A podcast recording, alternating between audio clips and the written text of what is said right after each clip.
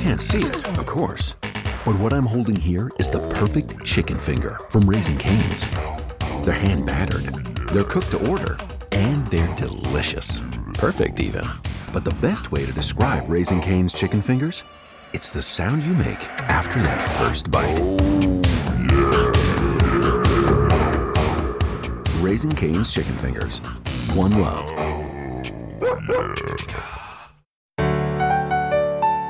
Podium Podcast. Lo mejor está por escuchar. La redada.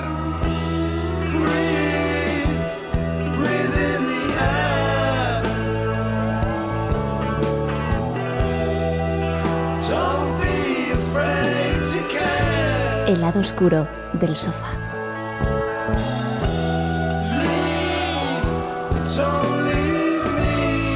Ya suena la sintonía del lado oscuro del sofá y eso es que tenemos por aquí Alfonso Cardenal. Hola, ¿qué tal? ¿Qué tal, Lucía? El mes pasado nos trajiste historias de padres que hacían Padres carrera, sí, de padres chungos, que hacían carrera a costa de sus hijos y hoy vienes un poco más oscuro, ¿eh? Sí, Un poco más dark side. ¿eh? sí, sí, sofá oscuro total.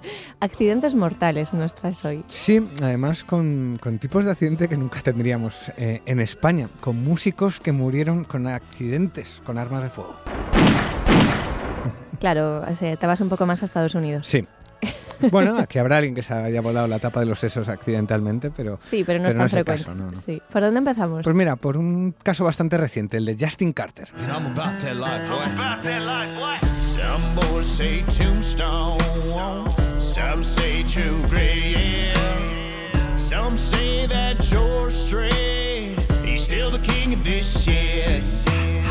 Some really meant or done that. Te confieso que no había oído hablar de, de este tipo en mi vida. Justin Carter. Yo tampoco. Lo descubrí cuando murió, de hecho, el año pasado, en el mes de marzo. Es que tengo una debilidad oscura, el lado oscuro del sofá, que es mirar cierto tipo de noticias de muertes absurdas de, de- de músicos. Y este Justin era un músico joven de Texas, tenía que ser de Texas, y estaba ahí armado hasta las trancas.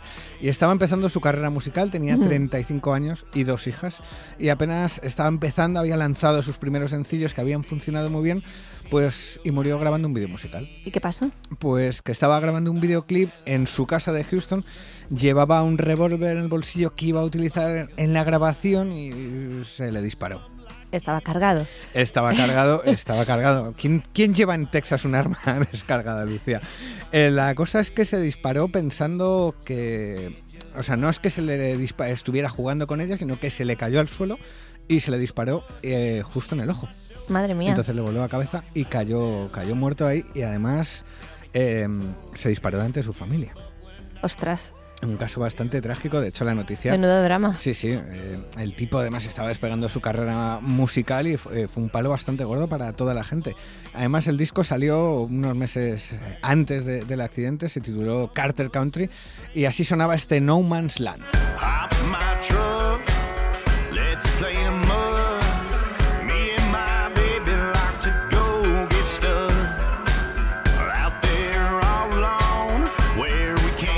Lo de las armas a trecho no, no lo dominan, ¿o qué? Es que yo creo que probablemente en Texas sea más fácil encontrar un revólver de verdad que, que uno, de uno mentira. ¿no? ¿no?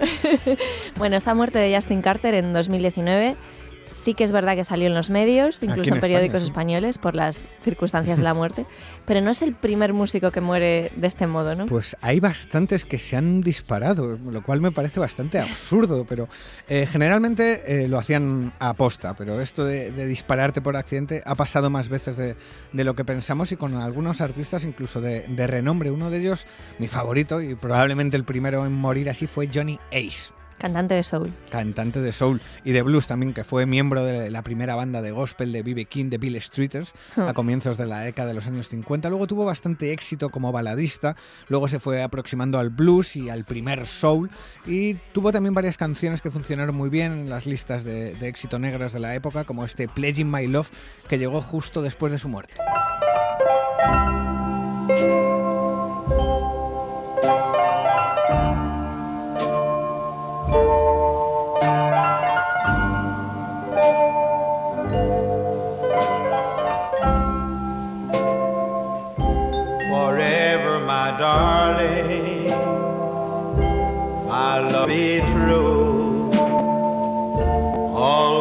And forever.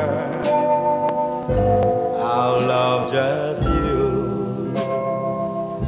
Just promise me, darling. Ese sonido de vinilo, ¿eh, Lucía? Sí, sí, total, eso estaba pensando. ¿Este también solía ir cargado por ahí, por la vida? Este era un tipo que, así esta balada de amor, dices, joder, qué hombre más tierno. Pues nada que ver, en realidad era un bebedor empedernido y un tipo que podía ser bastante salvaje. Solía ir armado a todos los lados, algo Vaya. que era habitual entre los músicos afroamericanos de la, de la época. Big Mama Thornton, que era muy a- amiga suya. Esa solía- también iba armada. esa solía llevar siempre un revólver en, en el bolso, porque era una época peligrosa, eh, también por el racismo, pero había que hacerse respetar si querías cobrar después de, de los conciertos en esos antros de- del sur de los Estados Unidos.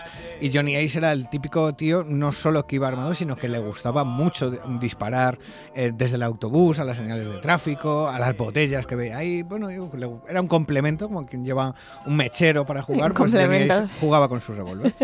¿Y qué le pasó a Ice? Pues que se disparó.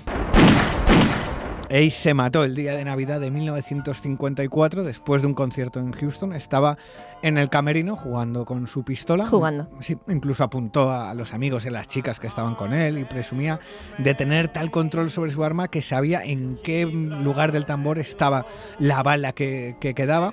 Entonces, pues haciéndose el chulo, se apuntó, se disparó y se mató delante de todo el mundo. Madre mía. La noticia de su muerte esta sí tuvo mucho eco en, en la época y fue una gran pérdida porque Johnny tenía un inmenso talento y dejó canciones tan brutales como este Cigarette Blues.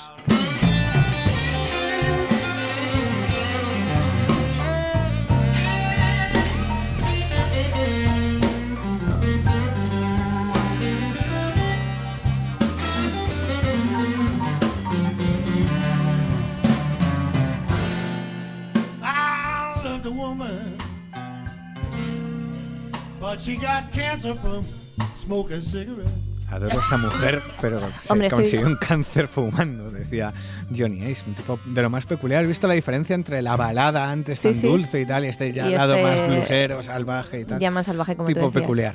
Estaba yo pensando que si su intención era impresionar a sus amigos, lo consiguió. Sí, sí, ¿no? Estas son las cosas que, que- que no se olvidan, ¿no? Que un amigo tuyo se vuele la cabeza en tu cara. En fin.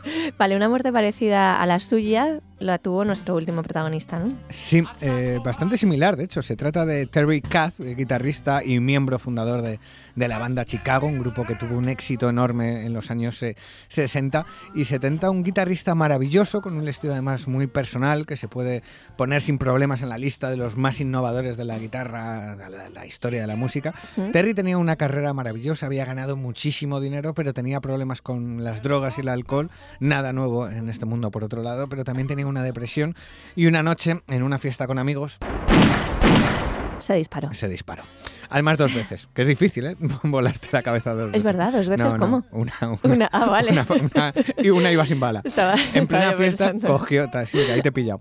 En plena fiesta cogió una pistola asegurando que no estaba cargada y se disparó en la cabeza. Eh, no pasa nada porque efectivamente no No estaba, estaba cargada. siguió bebiendo, siguió pasando la noche y al rato cogió otra, una 9 milímetros y volvió a hacerlo, pero esta vez sí estaba cargada y murió en el acto. Sus últimas palabras fueron tranquilo que no está cargada. Tal cual.